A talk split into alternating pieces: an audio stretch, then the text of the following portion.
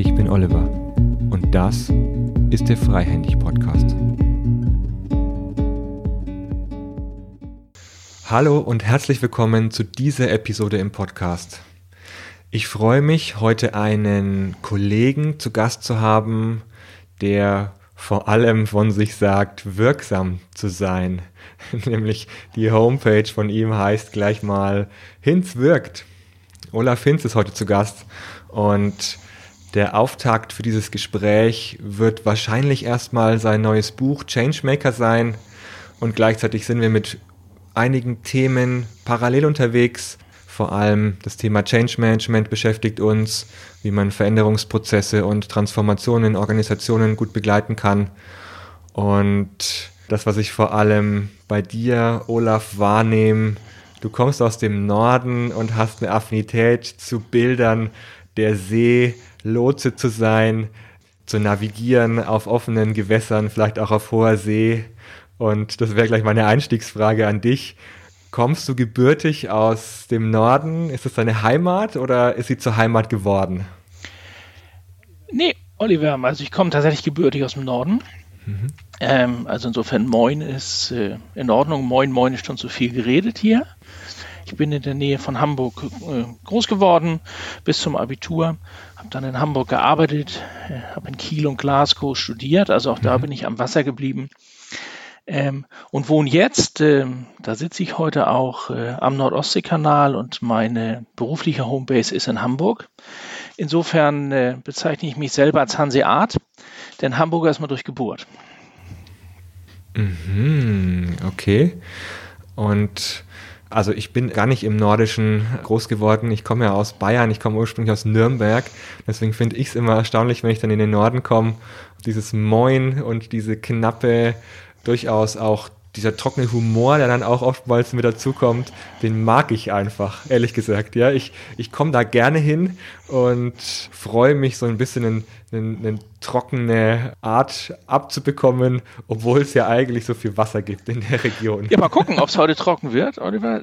Dafür bin ich eigentlich nicht verdächtig, aber es lief ja mhm. seit äh, der ganzen Covid-19 Krise läuft ja so ein Meme durchs Internet, das, äh, da gibt es ja so ein Bild im Sinne von, wir im Norden hätten Social Distancing, was ja auch ein beknackter Begriff ist, ja quasi erfunden. Ne? Also für uns sei das ja kein, kein Problem. Das finde ich ein bisschen gemein. Ja, wir sind einfach, Ach komm. wir sind einfach, äh, das Minimax-Prinzip haben wir verinnerlicht. Nein. Aber schön finde ich ja auch, mhm. dass jemand aus Nürnberg, der ist glaube ich jetzt in Bamberg wohnt, ne, genau, äh, sich als ja. Bayer bezeichnet. Ich habe mir gedacht, ihr seid Franken aber gut. Ja, wir sind auch Franken. Wir sind Franken, Bayern, das mischt sich ein bisschen. Ich konnte da persönlich äh, gar nicht so viel damit anfangen. Äh, meine Eltern, also mein Vater kommt auch aus der Türkei ursprünglich, meine Mutter ist auch zugezogen, also wir haben keine so traditionell ah, ja. fränkischen Wurzeln. Dementsprechend glaube ich, habe ich auch dieses Fränkisch und Bayerisch, diese, äh, ja, diese Hassliebe auch gar nicht so wirklich mit, mit aufgenommen. Also ich, ich glaube tatsächlich, dass insofern bin ich auch froh, dass du so einsteigst, weil ich tatsächlich auch glaube, dass also einer meiner Leitsprüche ist, Zukunft braucht Herkunft. Mhm. Also immer wenn wir uns auf den Weg machen, ob das nun persönlich ist, familiär oder auch Organisation, also das, worüber wir heute reden wollen, dann ist natürlich die Beschäftigung mit der Herkunft wichtig, zu wissen, wo man herkommt und was Wurzeln sind und was wie was ist, äh, wenn man da nicht mhm. drinstecken bleibt.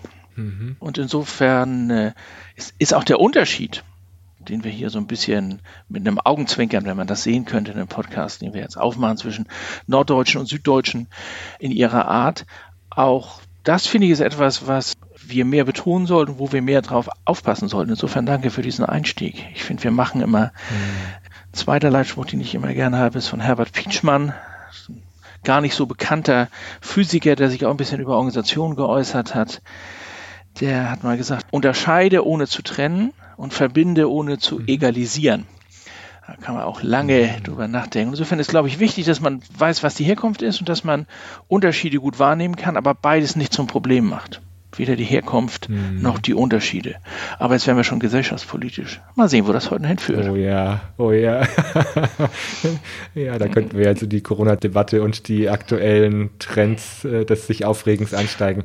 Ich würde gerne eher mal auf das Verbindende bei uns schauen, nämlich du kommst aus dem Projektmanagement, so habe ich es wahrgenommen, ich geworden, ja. und bist da bist groß geworden und bist aber jetzt hauptsächlich als Organisationsentwickler und ja, Change-Berater ja. unterwegs.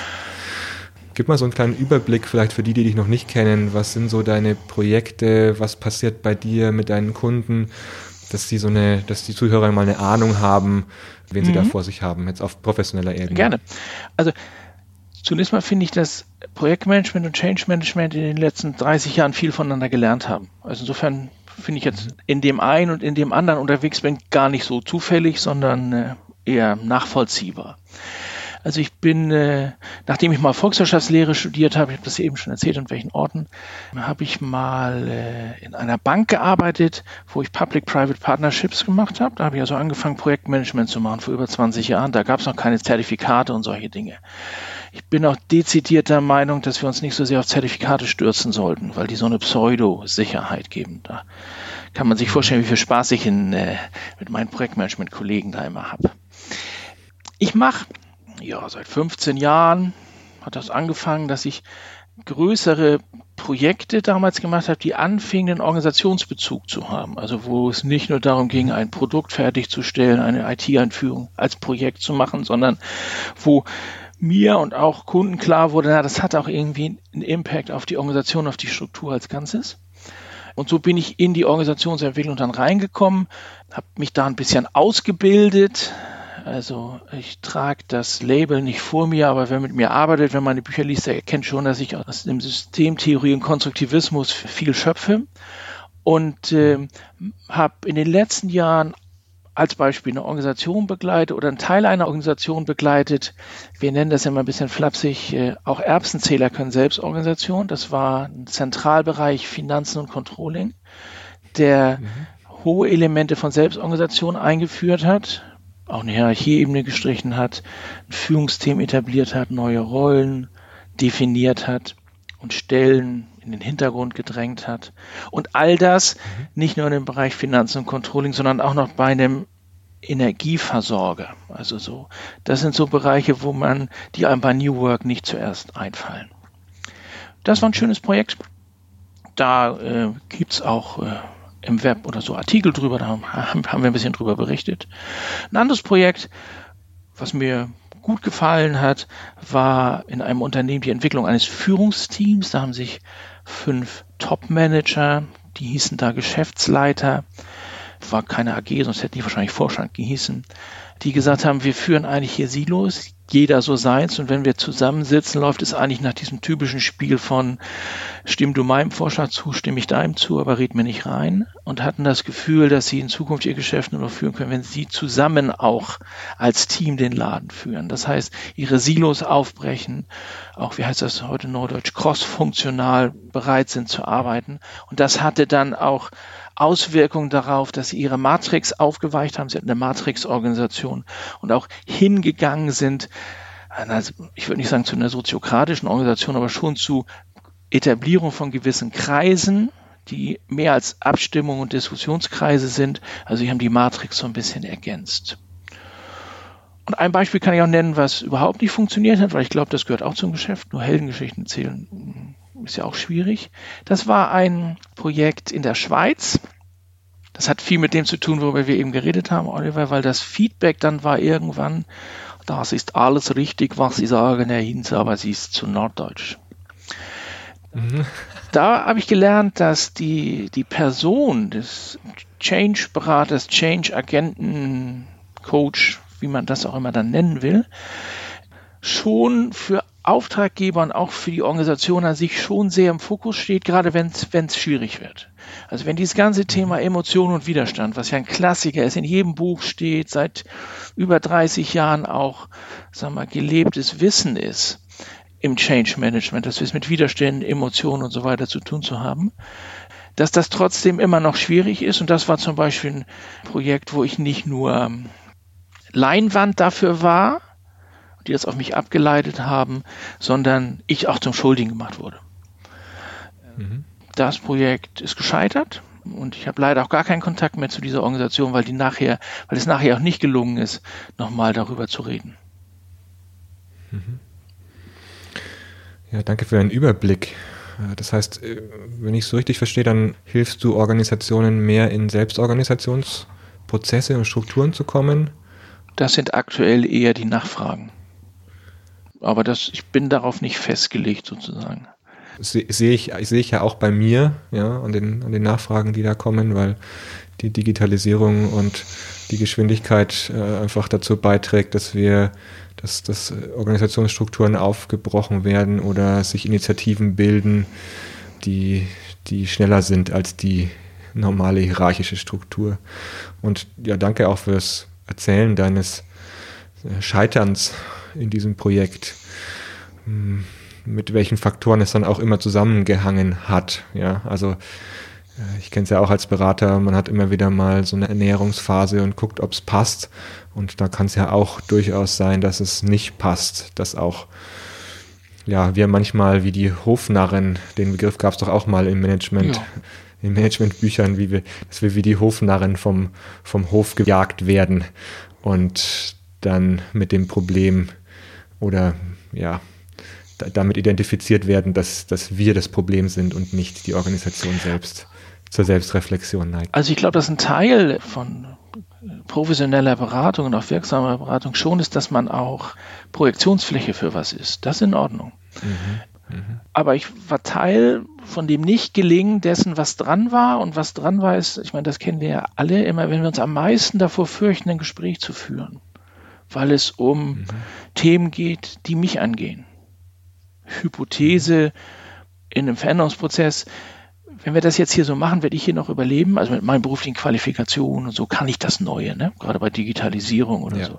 Oder wird mein Status noch der gleiche sein? Also das sind ja keine einfachen Gespräche. Also immer wenn, wenn ich mich vor solchen Gesprächen eigentlich fürchte, sind sie ja am meisten dran, aber das macht sie ja nicht einfacher. Und in diesem Projekt aus der Schweiz, was ich da geschildert habe, ist es nicht gelungen, uns allen nicht, also auch mir nicht, das ist ja auch mein Anteil, darüber ins Gespräch zu kommen, sondern es hat dann Zuschreibungen gegeben, ich wollte da was und ich hätte das Ziel verloren und es, es, sei jetzt so viel Unruhe, da könne man nicht weiter, also da könne man nicht weiter in dem Thema sein. Ich habe gesagt, gerade die Unruhe ist das Zeichen. Da ist die Energie, da müssen wir jetzt arbeiten. Und äh, ja, dann hat man gesagt, dann arbeiten wir am besten gar nicht. Ja, gut, das, das ist so. Also ich will mich da gar nicht rausnehmen, es, aber es ist dieses klassische Phänomen, also ich glaube, dass die Rolle der Emotionen oft beschrieben in Veränderungsprozessen, sich auch nicht wesentlich in ihrer Bedeutung und auch Bearbeitung jetzt hin zur digitalen Transformation geändert hat. Ich schreibe auch in meinem neuen Buch viel darüber, was ich finde, was sich im Change Management geändert hat und was wir anders machen müssen. Aber ich glaube, dass das zum Beispiel bleibt. Dass wir Emotionen aufnehmen, zum Thema machen müssen, Formate dafür schaffen müssen. Das hat sich nicht verändert. Ja. Und ich nehme in meinen Projekten auch wahr, dass sich der Umgang mit diesen unbequemen Themen auch umso mehr vertieft, je mehr auch ein Kunde an einem Berater festhält, wenn es unbequem wird. Also ich erlebe so, dass es ja immer wieder solche hm, Phasen gibt, in denen es nicht klar ist, geht es jetzt weiter mit der Zusammenarbeit, geht es nicht weiter. Und ich finde, die Qualität vertieft sich, wenn man gemeinsam durch diese schwierige Phase geht und es auch ausgehalten wird, dass, dass es gerade unbequem ist. Und dann gewinnt das gesamte Projekt an, an unheimlicher Qualität. Das ist meine Beobachtung. Das stimmt.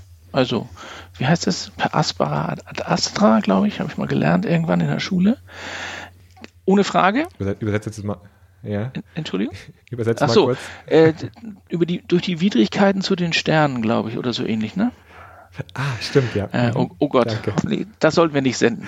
Ich, äh, mein, äh, ich, ich, grüße Ernst Krüger, keine Ahnung, ehrlich gesagt, ob es den noch gibt, meinen alten Lateinlehrer. Ich grüße meinen Lateinlehrer nicht. Ich, ich auch, ich hatte, eine, ich hatte eine glatte 6 mal. Also, aber das lag da nicht am Lehrer. Ähm, also ja, natürlich vertieft das die Qualität von Beziehungen, auch zwischen Beratung, also einer externen Beratung. Wir haben auch noch das Thema im Change, mal sehen, ob wir dazu noch kommen, dass ich ja der Meinung bin, dass wirksamer Change nicht nur funktioniert, wenn der Change Agent externer ist, sondern dass man schon, mhm. sagen wir, in einer Gruppe, zumindest in einem Duo, auch mit einem internen Prozessbegleiter arbeiten sollte. Aber natürlich vertieft das die Beziehung, also das ist ja gar keine Frage. Ich arbeite sehr nach dieser Idee des Trusted Advisors Also in meiner Beraterhaltung bin ja auch mit meinem guten Freund Giso Weyand da ein bisschen in Deutschland unterwegs, diese Beraterhaltung auch ein bisschen vorzustellen und äh, wir mal, bekannt zu machen. Kommt ja ursprünglich von David Meister und von Ed Schein, also natürlich wieder aus von der Ostküste der USA. Und da gehört es natürlich dazu, sagen wir eben nicht das Dienstleisterhäschen zu sein, das dann einknickt und sagt, oh, ja. lieber Kunde, nee, das möchtest du nicht, nee, dann mache ich dir das auch nicht oder mache ich das weg oder, oder ich, ich rede dir das hin, sondern zu sagen, nee, das habe ich beobachtet, das hast du beobachtet, äh, das ist hier jetzt dran, zitiere wieder, ne? Ja, wenn wir uns am meisten Sorgen machen oder fürchten vor einem Gespräch, wie das wohl ausgehen würde und was dann wohl passiert, oder in einem Veränderungsprozess vor einer Intervention, ne? Gott, wie soll, da können wir doch, ja, ich hatte jetzt neulich einen Fall, da können wir doch keine Open Space oder kein Barcamp machen. Wir müssen da doch viel mehr eine Agenda haben, damit wir das steuern. Wer weiß, was da passiert. Und solche Sätze sind dann aus meiner Sicht zumindest mal zehn Minuten innehalten und sagen, ja, dann wenn wir nicht wissen, was da passiert, dann müssen wir da rein. Aber dann können wir doch nicht vorwegnehmen, was passieren muss. Jedenfalls müssen wir darüber reden. Das ist nach über 20 Jahren oder nach über 15 Jahren äh, Organisationsberatung, nach über 20 Jahren im Job bei mir, oder ist noch länger her, oh Gott, eine meiner Grunderfahrungen, das zu thematisieren und das auszuhalten genauso Freude zu erleben, wie du das gesagt hast, wenn man das aushält, dass man eine neue Qualität hat, aber auch genauso zu erleben, dass es manchmal dann auch was Trennendes hat. Ne? Unterscheide ohne zu trennen. Da ist der Unterschied dann so, dass sich das trennt, weil Firmen dann sagen, wir wollen das nicht oder Führungskräfte sagen, wir wollen das nicht, wie das meint, ich will Ruhe haben oder was auch immer, was in Ordnung ist, was ich aber aus meiner Professionalität nicht immer empfehlen kann. Und Trusted Advisor, ja. ein guter Organisationsberater sein, heißt auch zu sagen, ich finde, das dient nicht deinen Zielen, ich finde, es dient nicht dem, was wir abgemacht haben. Ich kann nicht dazu raten. Mhm. Ja, jetzt sind wir gerade bei diesen Beraterhaltungen und wie wir mit den Organisationen gemeinsam äh, auf ein neues Level mhm. kommen. Mm, lass uns mal auf dein Buch schauen. Dein neues Buch heißt der Changemaker und wie ich drüber geschaut habe, war mein erster Eindruck, wow, da hast du die Essenzen und die guten Modelle, die guten Vorgehensweisen aus unterschiedlichsten Quellen dir gesucht und neu zusammengesetzt. Ja. Äh, war das deine Herangehensweise? Also war das auch das Ziel, äh, wirklich die Essenzen zu sammeln und äh, für dich mal zusammenzuschreiben oder auch für, ich weiß nicht, wahrscheinlich für andere Change-Berater oder auch für Kunden? Ähm, ja, also für eine Menge von Adressaten. Ich, ich hoffe, dass für eine Menge von Adressaten auch äh, interessant ist. Mhm. Also die Idee in diesem war, in diesem Buch einmal die Erfahrungen zusammenzutragen von dem, was wirkt, was funktioniert, was ich eingesetzt habe und wo ich gesagt habe, Mensch, das funktioniert gut. Da passiert was und zwar bezogen auf eine Zielrichtung, die man abgemacht hat, auch in die Richtung. Und ich spreche dem Buch von einer Erweiterung des Repertoires. Ich glaube, es ist, was ich schwierig finde und was ich auch wirklich nicht wirksam finde, ist diese Diskussion, es gibt das alte Schlechte und das neue Gute. Und wir haben im Moment ja eine mhm. Menge Evangelisten, die über die Veranstaltung ziehen, jetzt digital, früher über die Bühnen gezogen sind und erstmal alles verteufelt haben, was wir gemacht haben, gesagt haben, sie hätten den neuen Stein der Weisen. So erlebe ich die Entwicklung von Organisationen nicht. Wir haben vorhin über Zukunft, mhm. auch die Herkunft geredet. Die haben sich immer selbst dabei. Und deswegen glaube ich, dass wir unser Repertoire erweitern müssen. Und genau wie du das auch erlebt hast, das freut mich sehr. Ich glaube, dass Transformation, die funktioniert, auf all den Frameworks und Methoden basiert, die wir seit mehreren Jahrzehnten im Change Management gelernt und gelehrt haben. Das ist das, was ich in dem Buch Change Management 2.0 nenne. Aber wir brauchen etwas hinzuzubauen, neues Repertoire. Das nenne ich dann Change Management 4.0. Ähm, Im Projektmanagement nennt man das im Moment hybride Konzepte. Also wir fügen Dinge neu mhm. zusammen, arrangieren Dinge. Wir verbessern Bestehendes und werfen auch den unwirksamen Ballast ab. Unwirksamer Ballast ist für mich zum Beispiel, ich finde, wir müssen uns mal verabschieden von diesen Phasenmodellen. Also es ist ja mhm. Change, ne? Also auch wenn ich bin ja auch an Hochschulen, habe Lehraufträge und so, da gibt's immer noch diese wunderbaren Phasenmodelle und von Frau Kubler-Ross die Phasen der Trauer und alles richtig, mhm. hat aber immer noch die Idee, genau wie die gute alte Teamuhr, dass Leute, die das sehen und Change zum ersten, zweiten Mal machen. Keiner macht wie uns das jede Woche, sondern die meisten machen das nur ein paar Mal. Denken, na, das sei so Naturgesetz, das müsse man jetzt durchlaufen. Ne? Also es müsse, also mhm. wie heißt das, äh, die Erstverschlimmerung, ne? es müsse erst schlechter werden, bevor es wieder besser wird. Das ist Unsinn. Und genauso ist der Unsinn, diese Phasenmodelle, die gaukeln ja vor, wir wären auf irgendeinem vorhersagbaren Verlauf und so würde das dann kommen. Beraterkollegen von uns sagen dann, sie müssen eben nur lang genug durchhalten. Ne? Also so ein Quatsch. Mhm. Also ich finde, von sowas zum Beispiel müssen wir uns verabschieden, Ballast werfen und dafür müssen wir Dinge reinnehmen, wie zum Beispiel Formen der Selbstorganisation, die in den letzten Jahren entstanden sind, ohne dass wir gleich sie wieder zu festen Frameworks wie Holo Crazy machen. Bespreche das bewusst so aus. Mhm. Die wieder eng und vorgegeben sind, sondern wir picken uns das raus, was notwendig ist. Nach einer Idee, die ich ganz überzeugend finde für die letzten Jahre und wie die Situation ist, Minimum Viable Product. Also das, was funktioniert, das, was klappt, das machen wir, ohne die ganze Energie hineinzutun, dass wir eine ausgetestete Exzellenzlösung haben. Wir dürfen nicht mehr so viel in der 80-20-Regel, durften wir glaube ich nie, aber jetzt auf keinen Fall, die letzten 20 Prozent nehmen. Abnehmen der Grenzennutzen ist da, sondern wir müssen flexibler, anpassungsfähiger werden. Und das ist das, was ich in dem Buch nenne, Change Management 4.0 ist Dynamik robust. Ganz mhm. bewusst so ein Wortspiel, das ich von Gerhard Wohland entliehen habe. Hm, ja, ja, erinnert mich auch dran an Gerhard Wohland, der ja ganz viele komplexe Modelle entwickelt hat, die ich auch sehr sinnvoll finde. Die man aber nicht ähm, eins zu eins auf Unternehmen übertragen sollte, sondern ich finde, dass äh, dein Job und mein Job, also von den Anwendern, von denen die Unternehmen wirklich begleiten, ist, Modelle und Theorien in dem Kontext zu setzen und sie nicht eins zu eins übertragen. Mhm. Das werfe ich zum Beispiel den Agilisten eben vor. Ne? Die kommen einfach mhm. mit ihrem Agile Framework rein, das nennen sie dann Scrum. Da kann man ja schon lange diskutieren, ob Scrum Agile Framework ist und sagen, so müsst ihr das machen. Die heißen zwar Agile Coach, aber sie sind im Grunde jemand, der, eine, also wie früher auch, äh, als Berater ein Unternehmen auf einen Prozess zwingt und sagt, das ist richtig, das ist falsch. Mhm. Ich halte von solchen Ansätzen nichts. Sie sind auch nicht nachhaltig. Wir sehen ja auch schon, dass da mhm. ganz viel Kritik jetzt ist und Leute schon Beyond New Work und so. Ach ja. Ja, das ist der schöne Umgang mit solchen genau. Trends. Genau, soll man die anderen machen. Ja, irgendjemand erfindet, ja, ja, ja, genau, so geht's mir ja auch. Äh, nur, ich finde es immer faszinierend, dann äh, zu sehen, dann entwickelt jemand eben was Cooles Neues, dann gibt's dafür Zertifizierungen und neue Prozesse und dann kann das neu in die Organisation gekippt werden. Das ist dann nett, und aber genau das auch nicht hilfreich. Habe ich ja, wie du auch gesagt hast, in dem Changemaker versucht, mich äh, eben nicht daran zu halten, sondern zu sagen, ich suche mir das, was aus meiner Erfahrung, aus meiner Sicht und auch aus, sagen wir ja, einer guten Vernetzung in der Organisationsberaterwelt, das ist ja nicht so, dass ich jetzt irgendwie mhm. keinen kennen würde und man mich nicht kennen würde, das mal zusammenzutragen, was aus meiner Sicht gut funktioniert, egal aus welcher Schule das kommt.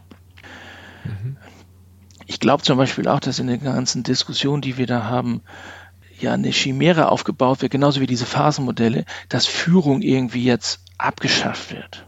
Also das, es gibt keine Evidenz dafür, dass, das dass in Change-Prozessen Unternehmen ja. irgendwie die wirksame Transformation angehen, die gänzlich frei, spontan und ungeregelt und oder ohne Führung passieren. Mhm. Ja, das ist einfach, es gibt keine Evidenz dafür. Kann sein, dass Leute davon träumen, kann auch sein, dass das möglich ist und denkbar ist, aber ich beschäftige mich mit realen Unternehmen und da gibt es einfach keine Evidenz und die ist auch nicht, die wird auch nicht, wie soll ich sagen, nachgeholt. Also der, der Frederic Laloux hat immer die gleichen Beispiele, es sind immer die gleichen drei Unternehmen.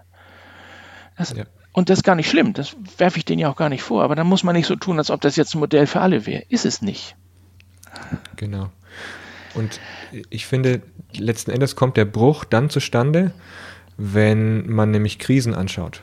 Und jetzt kann man vielleicht auch mal das Ganze mit der Corona-Thematik und der aktuellen Situation verbinden, weil meine Beobachtung ist, dass Organisationen gerade agile Projekte oder Achtsamkeitsworkshops, ja, ich übertreibe jetzt mal, ja, mit den Themen oder irgendwelche agilen, äh, tollen Thematiken, dass das alles gerade eingefroren wird weil sich die Organisation, wie, wie bei so einem ähm, menschlichen Körper auch, wieder zentralisiert in der Krise und dann Entscheidungen getroffen werden müssen, die eben sehr zentral, sehr ja auch von den Gründern, von denjenigen, die es auch hauptsächlich betrifft, so eine Krise, dann auch getroffen werden müssen. Und da liegt dann auch die Verantwortung. Ich glaube, nämlich diese Letztverantwortung entscheiden zu können, ob die Organisation dicht gemacht wird oder nicht, die kann nicht an eine selbstorganisierte Organisation ab einer bestimmten Größe delegiert werden, sondern da gibt es nun mal auch dann ähm, Vorstände, Inhaber, Geschäftsführer, wie auch immer, die dann in Verantwortung sind, wenn es um solche Situationen geht. Und da finde ich, spätestens da erreichen solche Selbstorganisationsmodelle dann mh, hm, eine Grenze. Wie siehst du das?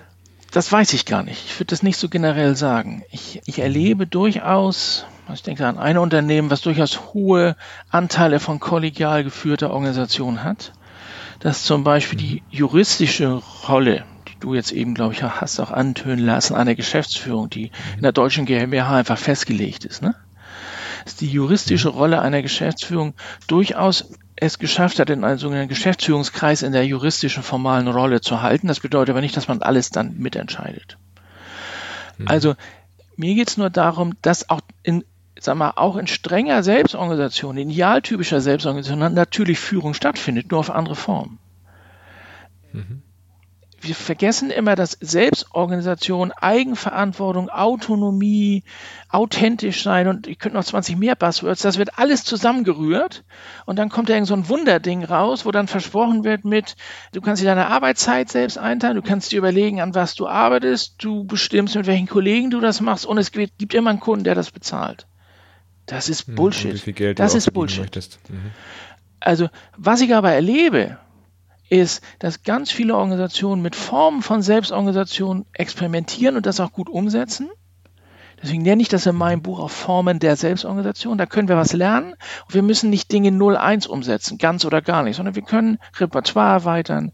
Ich habe von dieser Matrix-Organisation gesprochen, die durch Ideen von Kreisen, eine Idee, die aus der Soziokratie, aus der Selbstorganisation kommt, ergänzt wird also ich glaube, dass wir ganz viele hybride Konzepte haben werden. Oder im, mhm. im Buch sage ich ja, ich glaube, dass wir eine Zeit haben werden, dass Transformationsprozesse 2.0 und 4.0, um mein Wording zu nehmen, parallel ablaufen.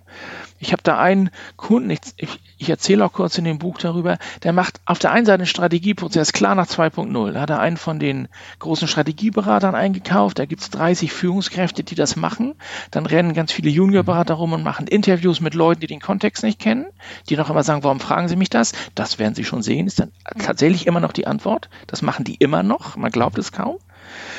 Und dann kommt so wie Kai aus der Kiste, ne, kommt ein Town Hall Meeting und die neue Strategie wird vorgestellt. Und da ist ein Labeling drauf, dass man das mit McKinsey, Boston Consulting, you name it, gemacht hat und damit ist das gut. Parallel habe ich in einem großen Zentralbereich, der viel mit Informationstechnologie zu tun hat, die hatten entschieden, die beleggebundene Arbeit einzustellen. Die haben eine neue Software dafür eingeführt. Die haben eine Führungsebene gestrichen. Und die hatten so Ideen, dass sie so Projekt- und Abstimmrunden machen wollen. Und da habe ich so grundsätzliche Ideen, was ist ein Konsent, wie stimmen sich Kreise ab, wie wäre das denn, wenn einer in zwei Kreisen sitzt, also so Grundideen von Selbstorganisationen mit eingeführt, habe ich auch Formate mit eingeführt, Lean Coffee, Stand-up-Meeting und so weiter. Das heißt, beides funktioniert parallel. Und ich glaube, dass das in nächster Zeit die Wahrheit sein wird. Oder die Realität, nicht die Wahrheit, aber die Realität. Das eine und das andere. Das, was ich vorhin zitiert habe. Ne? Unterscheide, ohne zu trennen. Das eine wird gehen, das andere wird gehen. Und wenn wir das aushalten können, oder was wir Berater dann Ambiguitätstoleranz nennen, also wenn wir diese Uneindeutigkeit aushalten können und ein Top-Management auch sagt, wir probieren das hier und das machen wir da, dann glaube ich, sind wir auf einem guten Weg. Hm. Wie unterscheidest du dann in Situationen, in denen du Organisationen begleitest? Wann ist so ein strukturierter Prozess sinnvoll und wann ist ein öffnender und sehr offener Prozess sinnvoll? Also meistens fang, sag mal, ist die Empfehlung, das hängt natürlich an den Zielen, aber meistens spricht man ja am Anfang mit jemandem, der sagt, ich habe da irgendwas und ich möchte gern. So, also das heißt, manche haben auch schon ganz geschlossene Vorstellungen, da wäre mein Thema, das zumindest in dem Dialog mit den Entscheidern nochmal aufzuweichen und sagen, wo kommen eure Vorstellungen her? Aber meistens äh, beginne ich oder laufen die Prozesse wie so Trichter. Das heißt, sie sind am Anfang sehr offen. Ich arbeite viel, wenn die Akzeptanz da ist, mit Großgruppenformaten. Open Space, mhm. Barcamp, aus Liberating Structures mit One to For All in, mit größeren Gruppen, so dass wir viel einfach, sag mal, Energie, Dynamik, Wissen aus der Breite hineinkriegen und nicht irgendwie ein Projektleiter, zwei Führungskräfte, wir haben uns mal was überlegt. Das sind eher auch Ansätze, wo ich dann schon in den Vorgesprächen eher sage, weiß ich nicht, können wir nicht nochmal, das versuche ich eher aufzuweichen und die Gruppe reinzuholen. Und dann hängt es ja an dem Kontext, an dem, an dem Unternehmen. Da gibt es Teile, die sind einfach, wie soll ich jetzt sagen, hart. Also ich habe mhm. gerade ist jetzt unterbrochen in einem Unternehmen, das deutsch unternehmensverfasst ist, also Betriebsrats, Arbeitdirektor, alles über äh, Gott, wie heißen die denn noch, Betriebsvereinbarungen regelt. So, also die regeln ganz, ganz viele über Betriebsvereinbarungen, ganz viel Führung wird über Betriebsvereinbarungen geregelt. Da gibt es einfach Teile, die müssen wir hochstrukturell machen, weil die in eine Betriebsvereinbarung gepresst werden. Und es macht gar keinen Sinn. Und auch niemand fängt an zu sagen, wir wollen das mal aufhören mit den Betriebsvereinbarungen. Wir sind hier sehr sozial verfasst, das funktioniert gut. Wir haben auch eine sehr hinreichende Größe. Wir stehen noch in der Öffentlichkeit. So, also insofern, da, da müssen wir einen Teil sehr strukturiert machen. Das heißt, du fasst den dann auch nicht an, weil der läuft ja gut und ist ja, auch zufriedenstellend. Und, und da schaffen wir eher, da haben wir das, da haben wir das Thema Stellen und Rollen. Da macht mhm. es Sinn, in Bereichen dieses großen betriebserfassten Unternehmens wegzukommen von Stellen, weil Stellen ist ja auch so eine 2.0 Idee. Man versucht festzuschreiben, was getan wird, was nicht getan wird und bewertet das dann. Stellenkommission und so weiter. Mhm. Ganz wichtig in, in den betriebsverfassten Unternehmen, weil die ganzen Tarifverhandlungen, die ganzen Themen hängen ja da dran. Trotzdem geht es jetzt darum, Rollenmodelle zu etablieren. Rollen sind aus meiner Sicht eher ein Change Management 4.0 Thema, weil Rollen eher Prinzipien beschreiben, während Stellen ja eher Regeln beschreiben. Also Stellenformate sind eher geschlossen, fix, nachvollziehbar müssen sie auch sein. Rollenbeschreibungen sind eher prinzipiell, sind offen und anpassungsfähig. Das braucht es, glaube ich, um dynamikrobust zu sein. Und das jetzt hinzukriegen, also auch mit diesen sagen wir, mit diesem Teilnehmerkreis, der aus Betriebsräten, aus dem Arbeitsdirektor, aus Managern, da sitzen auch Gewerkschaften am Tisch, da sitzt äh, Sprecher der leitenden Führungskräfte, also so richtig klassisch, das jetzt hinzukriegen, das zu unterscheiden, ohne dass das jetzt der gute Weg, den die da haben, zerbricht und auch das gute Vertrauen zerbricht, das ist zum Beispiel eine spannende Aufgabe ich sag mal, ich bin da ganz, ganz gut akzeptiert. Das liegt natürlich auch immer noch ein bisschen daran, dass in meinem Lebenslauf ja noch steht, dass ich mal Büroleiter äh, einer Person war, nämlich Pierre Steinbrück, der für die SPD mhm. gearbeitet hat. Ich habe auch mal Leuten in Tarifverhandlungen als Vermittler geholfen, ganz bekannten Politikern, wo ich so mit im Staff war. Das heißt, ich kenne mich da ein bisschen aus und bin von allen Seiten so ein bisschen über meinen Lebenslauf akzeptiert. Aber das ist zum Beispiel so ein klassischer Prozess, wo wir einfach bewährte, stabile und gut funktionierende Mechanismen und Strukturen anfangen an den Kontext anzupassen und etwas dazu verhandeln, was da eigentlich gar nicht zu passt. Damit haben wir vor mhm. Corona angefangen. Das ist jetzt wie ganz viele Sachen natürlich on hold. Das wird mhm. spannend, da freue ich mich sehr drauf. Hoffentlich mhm. dürfen wir darüber auch öffentlich berichten. Ja, wäre schön. Das heißt, du weil du auch gesagt hast, das Traditionelle bewahren und auch äh, nicht gleich alles in Frage stellen. Du schaust dir die Prozesse an, die, die, die Thematik, die auch die Organisation hat und die Herausforderung und lässt aber auch die Dinge gut weiterlaufen, die stabil sind, die Sinn machen und ergänzt durch öffnende und offenere Formate. Ja, also das hast du erlebt, das haben die, die uns zuhören, doch in den letzten Jahren immer wieder erlebt. Ich habe so viele Anfragen gekriegt von Unternehmen, die gesagt haben, sie müssen mal kommen, Hinz, äh, Sie kennen sich ja aus, Sie sind ja jemand, der Projektmanagement und so, Agilität, Sie wissen, was das ist, wir müssen ein agiles Unternehmen werden. So, einfach als, als Aufkleber. Das muss jetzt alles mal anders werden hier. Mhm. Ja. Und in 80 Prozent der Erstgespräche, und bei mir sind Erstgespräche so über zwei bis drei Termine, also das, äh, da nimmt man sich schon mhm. Zeit, kommt dann raus, äh, ja, ja, nee, ach so, nee, nee, nee, nee, das wollen wir nicht. Das, so, ähm, weil es auch gut funktioniert. Zum Beispiel, Hierarchie mhm. ist ja nicht per se Mist. Also, und insofern ist es ganz wichtig zu gucken, was funktioniert hier. Auch, ich bin ja von Haus aus Kaufmann, auch erstmal nach einer G&V-Logik bitte. Das ist ja auch so ein Thema. Äh, wie viele Unternehmen werden uns hingehalten als wunderbare, zukunftsträchtige Unternehmen, die auch an der Börse gehypt sind, die alle kein Geld verdienen? Mhm, ähm, ja. In letzter Zeit ist der Begriff ja wieder mehr in der Diskussion. Ich, ich nenne das Zombie-Unternehmen, das sind Zombies. Das, die erfüllen ihren wirtschaftlichen Zweck nicht. Kann sein, dass wir mal ein anderes wirtschaftliches Steuerungsmodell, dass wir wieder Gesellschaftspolitik haben.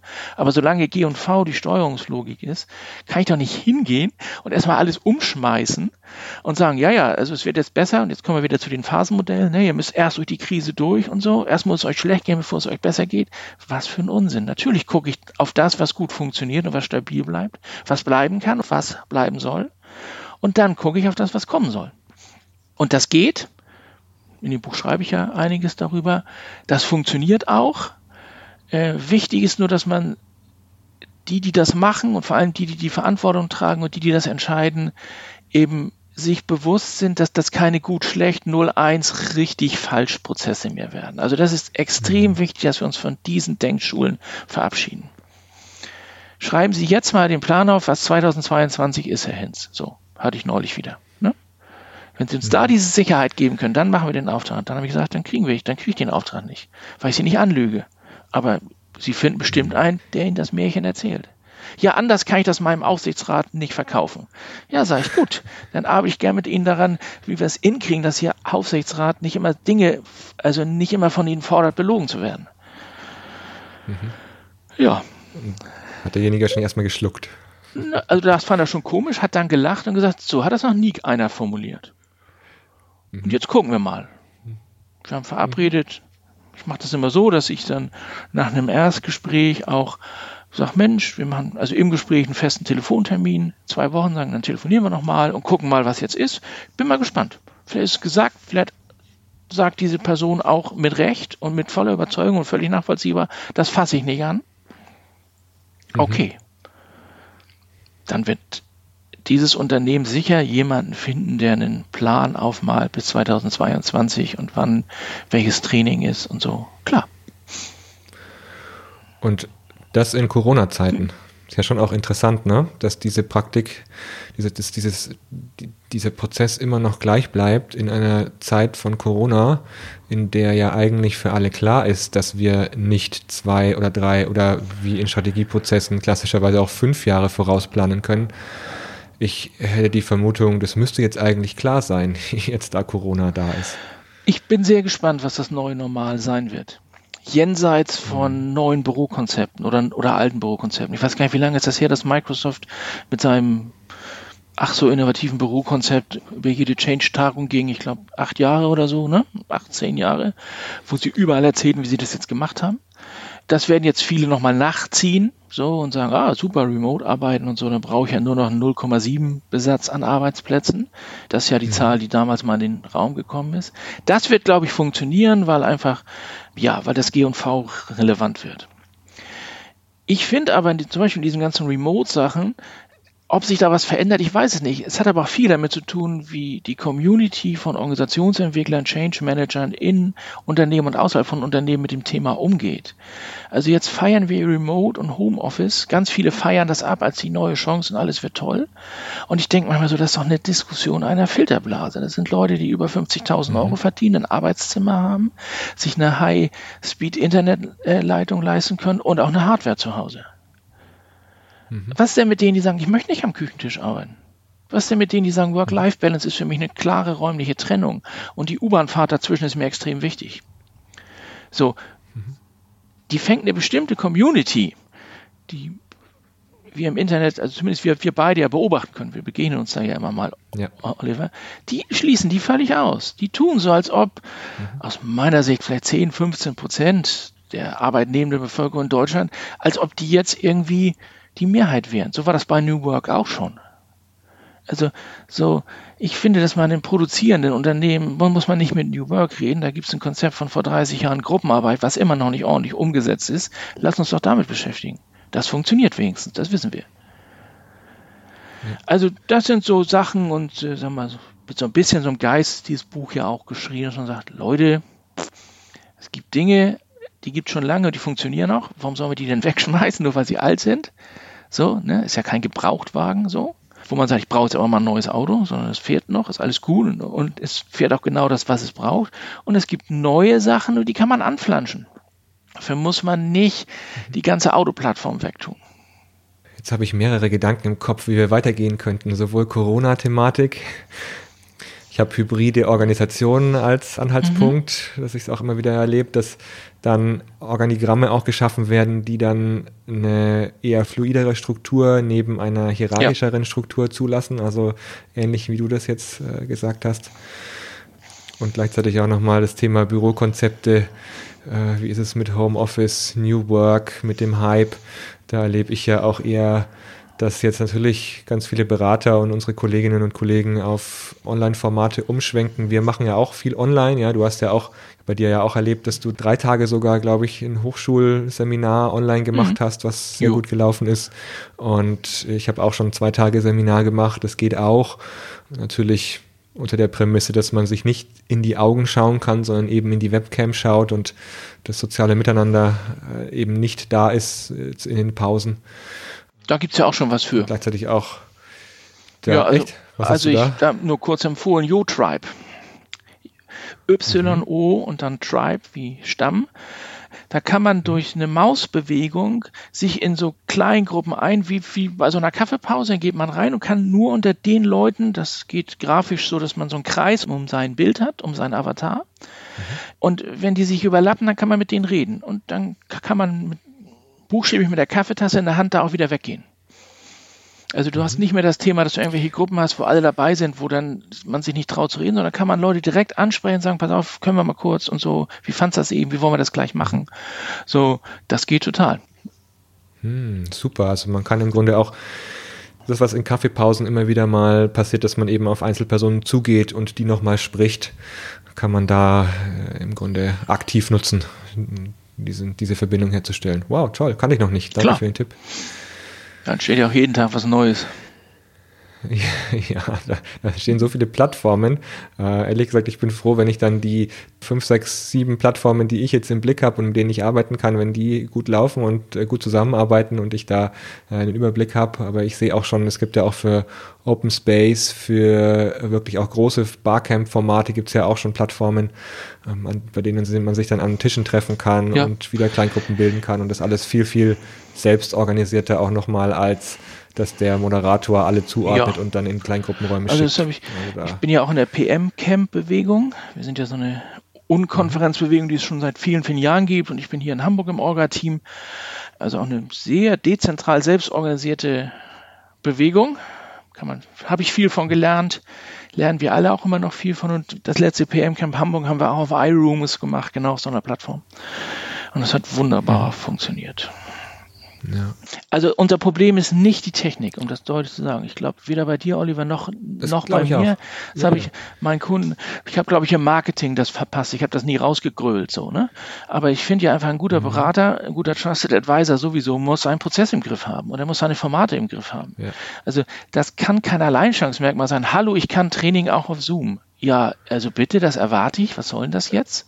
Deswegen, ich habe genau. das nie laut gemacht. Ich kann mich mit diesen, ich beschäftige mich ständig damit, dass ja auch das, was ein Kunde in Anführungsstrichen auch erwartet und bezahlt, dass wir Profis in sowas sind. Aber, aber, aber das, das ist aus meiner Sicht kein Vertriebsthema. Das Thema ist, was wir inhaltlich tun und was wir in der Organisation bewegen. Und dazu nutzen wir die Sachen, die sinnvoll sind. Und ich glaube, dass ähm, mhm. mehr als, als sonst große Veränderungsprozesse jetzt auch einen hybriden Charakter kriegen. Wir werden uns nicht immer mhm. treffen müssen. Ich werde da nicht immer hinfliegen, um eine kollegiale Beratung unter den Change Agents mitzugestalten oder so. Wenn wir das ja. offline live mit guten Kontakten ein paar Mal gemacht haben, dann werden wir das auch auf Zoom ein paar Mal machen. Oder auf einer anderen Plattform. Ich will ja gar keine Werbung machen. Mhm. Und das wird uns auch allen das erleichtern. Das wird Reisekosten minimieren. Das ist ökologisch besser, respektiert unsere Zeitsouveränität auch mehr. Also da wird viel entstehen. Also auch so ein so ein Yo-Tribe, was ich dir eben erzählt habe, so, das wird bleiben. Das wird nicht nur unter dem Zwang von wir müssen remote bleiben, sondern auch da wird wieder das gelten, was ich ja versucht habe in meinem Buch, wofür ich ja die ganze Zeit ein Plädoyer habe, lass uns unser Repertoire erweitern. Und nicht sagen, jetzt sind wir alle wieder im Büro zurück. Das finde ich übrigens unter uns ganz spannend, Oliver, die gleichen, die im März alle gepostet haben, sie können alles online, machen jetzt ständig irgendwelche Bilder, wo, wo sie im ICE sitzen und sagen, endlich kann ich wieder zu einem Workshop fahren und zeigen ihre Flipcharts. Wo ich so denke, okay, wenn euch das wichtig ist. Ja, naja, es ist halt ein, ein Zeigen der aktuellen Situation. Ich kann es schon ein bisschen verstehen, nur ich bin bei dir, ich mache da auch keine live, großen Live-Fotos von mir.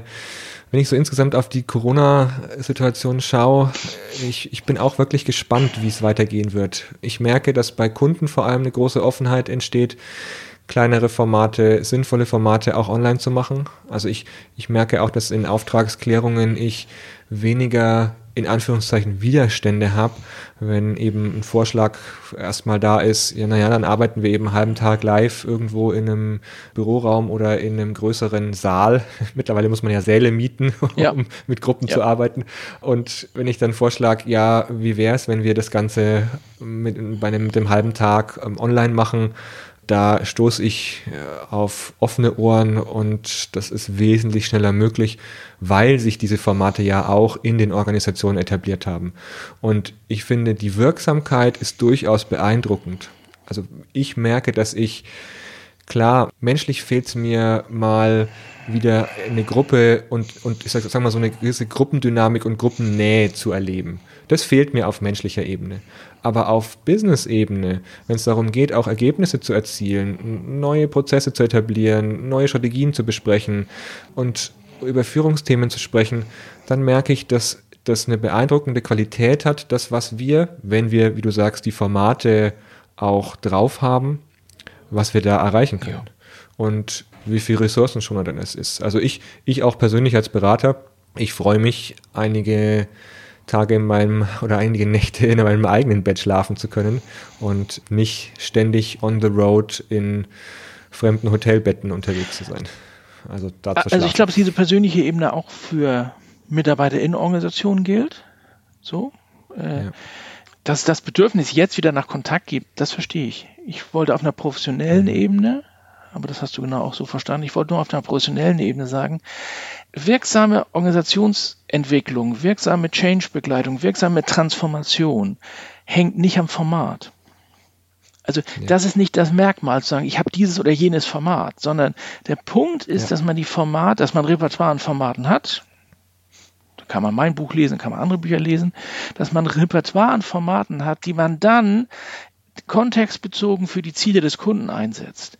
Und dann ist eben genau. der Punkt, nicht zu sagen, jetzt mache ich endlich wieder Online-Sachen, weil das ist was Persönliches, das ist mein persönliches Bedürfnis. Kann sein, dass das in dem Kontext eine Rolle spielt, dann ist das gut. Aber einfach nur sozusagen, sag mal, das Format um das, um des Formates willen, das ist etwas, was nicht mehr ankopplungsfähig ist und was ich auch für unprofessionell halte.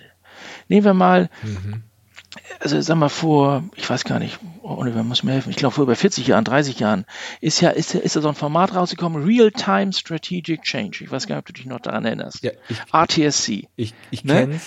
Ich kenn's, also der große, ja, nie, der große also Wurf, alles, alles drin äh, und dann wird alles gut. Das Ding ist, mhm. ich habe es, es hat keine Evidenz, dass das irgendwo gibt. Ich habe noch nie jemanden getroffen, auch keine Praxisberichte gesehen.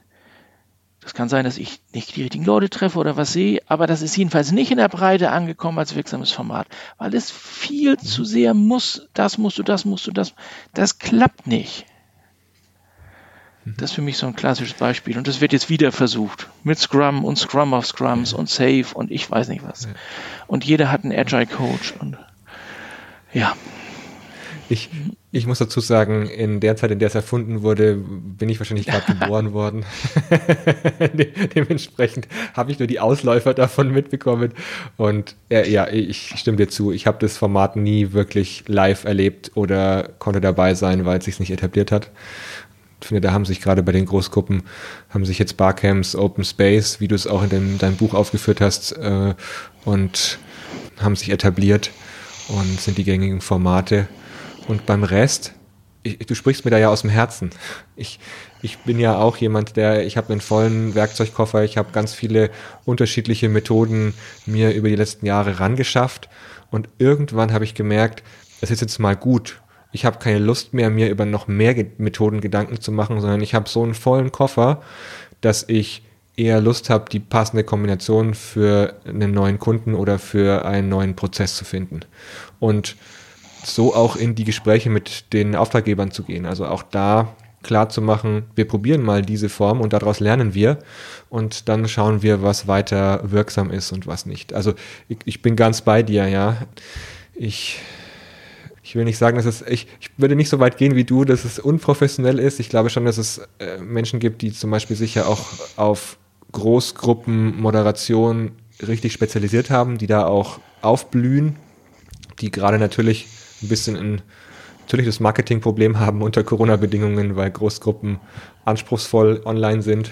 Und ich hoffe, sie haben sich die Online-Tools drauf geschafft. Aber ja, ich glaube, in dieser Kombination, in der Neukombination liegt der Schlüssel. Ganz, bin ganz bei dir. Dann mache ich für mich den Unterschied und deswegen formuliere ich das auch so, dass ich sage, ähm, mhm. wenn es Experten für was gibt, dann ist das ja völlig in Ordnung. Aber Experten werden mir immer ihre Expertenlösung, ihr, ihr Produkt verkaufen, denn dafür sind sie ja Experten. Genau dann bedeutet genau. das, dass ich Führungskräfte haben muss oder, oder die, die auswählen, die Entscheider, das müssen ja nicht immer Führungskräfte sein, mhm. die, die das entscheiden, müssen dann aber in der Lage sein, unterschiedliche Experten anzusprechen und die unterschiedlichen Expertenprodukte ja. zu vergleichen. Das ist etwas, was Richtig. ich heute erlebe. Wenn ich in Co-Creation arbeite, gibt es interne Change-Agenten, die das mitmachen oder auch alleine können. Mhm. Aber in der Regel werde ich von Organisationen angesprochen, wo die Entscheider diese Arbeit nicht leisten können, wollen oder dürfen. Nicht, genau. Und das auch mein Job ist zu sagen, was ist das, was sind die Ziele und was ist das dafür passende Format? Dass ich mich dann zum Beispiel bei vielen Dingen auch andere Experten aus meinem Netzwerk bediene. Das kann man ja auf meiner Homepage auch sehen, dass ich natürlich mit ungefähr eine Handvoll Kollegen, Schrägstrich, anderen Gruppen zusammenarbeite, gerade bei großen Organisationsprojekten, weil man das nicht alleine machen kann. Aber das ist ein anderer Ansatz und zum Glück muss ich die nicht entscheiden, aber ich positioniere mich da klar. Das ist das, was ich von Trusted Advisor genannt habe. So, also ähm, weder so der Experte, der eben sein Produkt durchbringt, noch der Dienstleister, der all das einfach so auf Bestellung tut, was ein Kunde meint, was jetzt dran wäre. Und damit ist die Rolle ja auch nochmal unterschiedlich, die du dann hast. Also eine, eine unterschiedliche Rolle, wenn du derjenige bist, der das komplette Change-Know-how mit in die Organisation bringt. Und auch eine nochmal andere Rolle, wenn du jemanden in der Organisation hast, der das Know-how hat, der auch ein Stück weit mitsprachefähig ist bei Change-Themen und ihr euch auch die Bälle zuspielen könnt.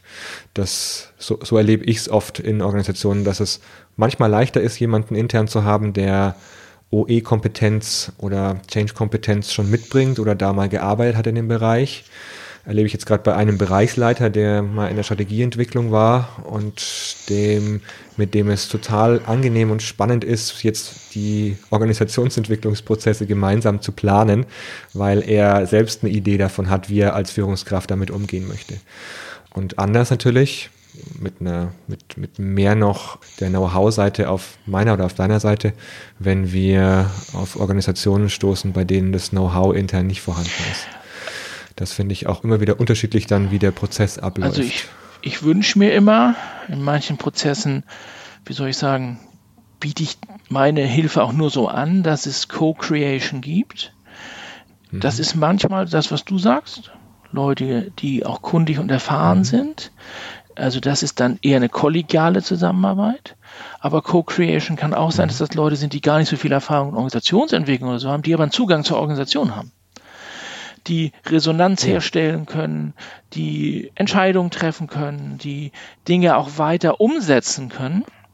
Co-Creation mit, mit einem internen Change-Agenten-Team ist äh, für mich auch oft äh, einfach das Thema, dass ich gewisse Prozesse gar nicht anstoßen kann oder will. Das Beispiel, was wir über das wir uns vorhin unterhalten haben, wo ein sehr betriebsverfasstes Unternehmen, wo ich das gerade gerade begleite, das geht aus meiner Sicht nur in Co-Creation mit einer Person, die da die Leitung Grundsatzfragen und Arbeitsrecht hat, so heißt die ja immer, oder, oder ja, ich glaube Grundsatzfragen und Arbeitsrecht oder Labor Relations, so heißt das, wenn das Englisch ist.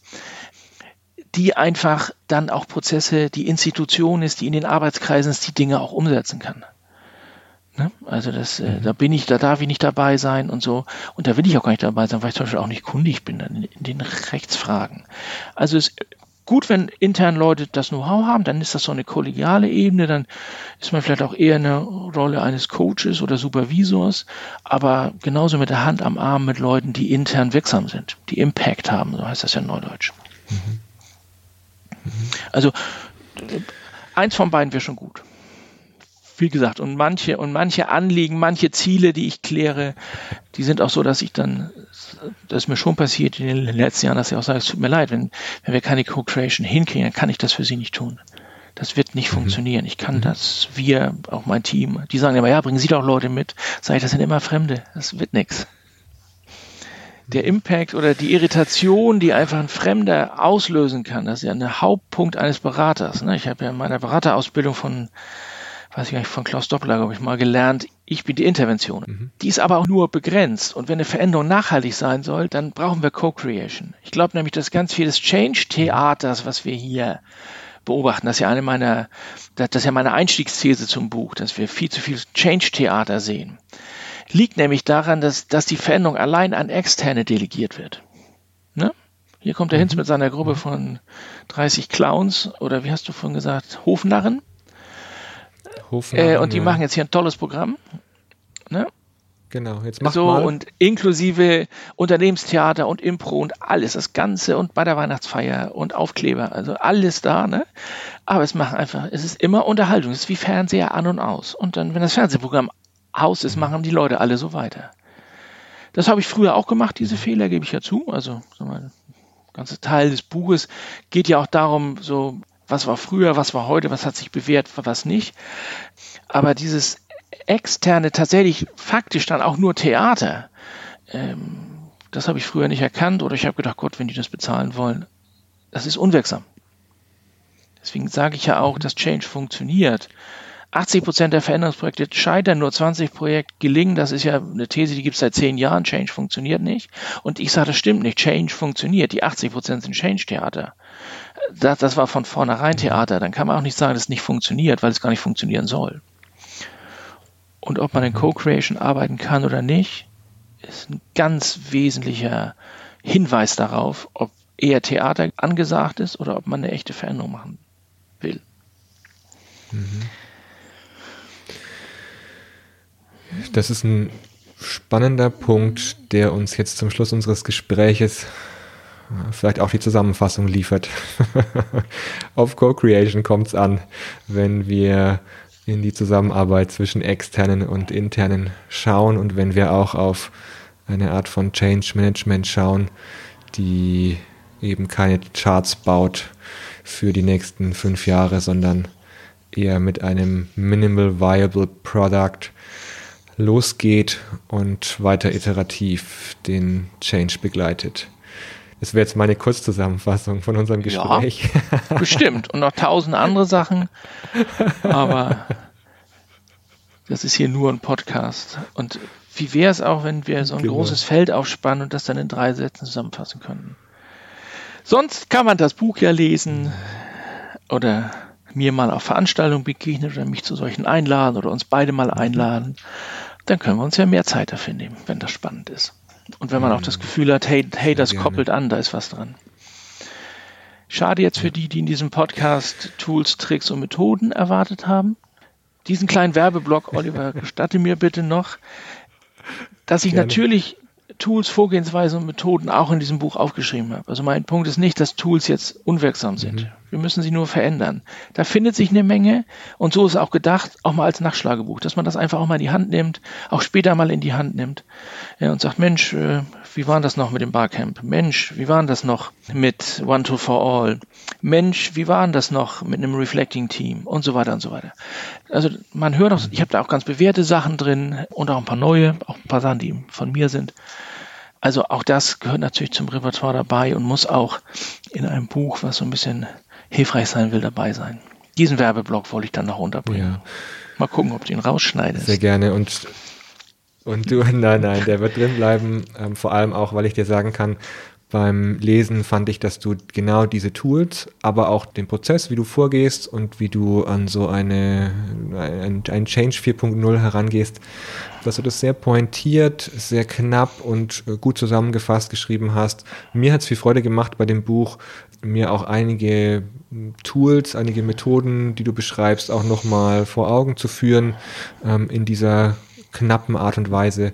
Und ich fand es eine wunderbare, gute Ergänzung zu den Change-Büchern, die ich bis jetzt schon gelesen habe. Danke also auch für deine, dein, dein Reinschauen lassen in dein neues Werk und auch danke für diese Einblicke, die du jetzt im Podcast gegeben hast, weil ich fand, die Projektbeispiele haben es auch nochmal plastisch gemacht, um was es wirklich geht, wenn wir als Berater wirksam werden wollen in Co-Kreation mit den Unternehmen. Ja, vielen Dank für das Gespräch. Dank dir auch. Dann alles Gute und wir sehen uns online oder wie du sagst auf dem ein oder anderen Event dann auch wieder. Und von mir aus immer eine Handbreit Wasser unterm Kiel. Genau. Tschüss, Olaf. Ciao.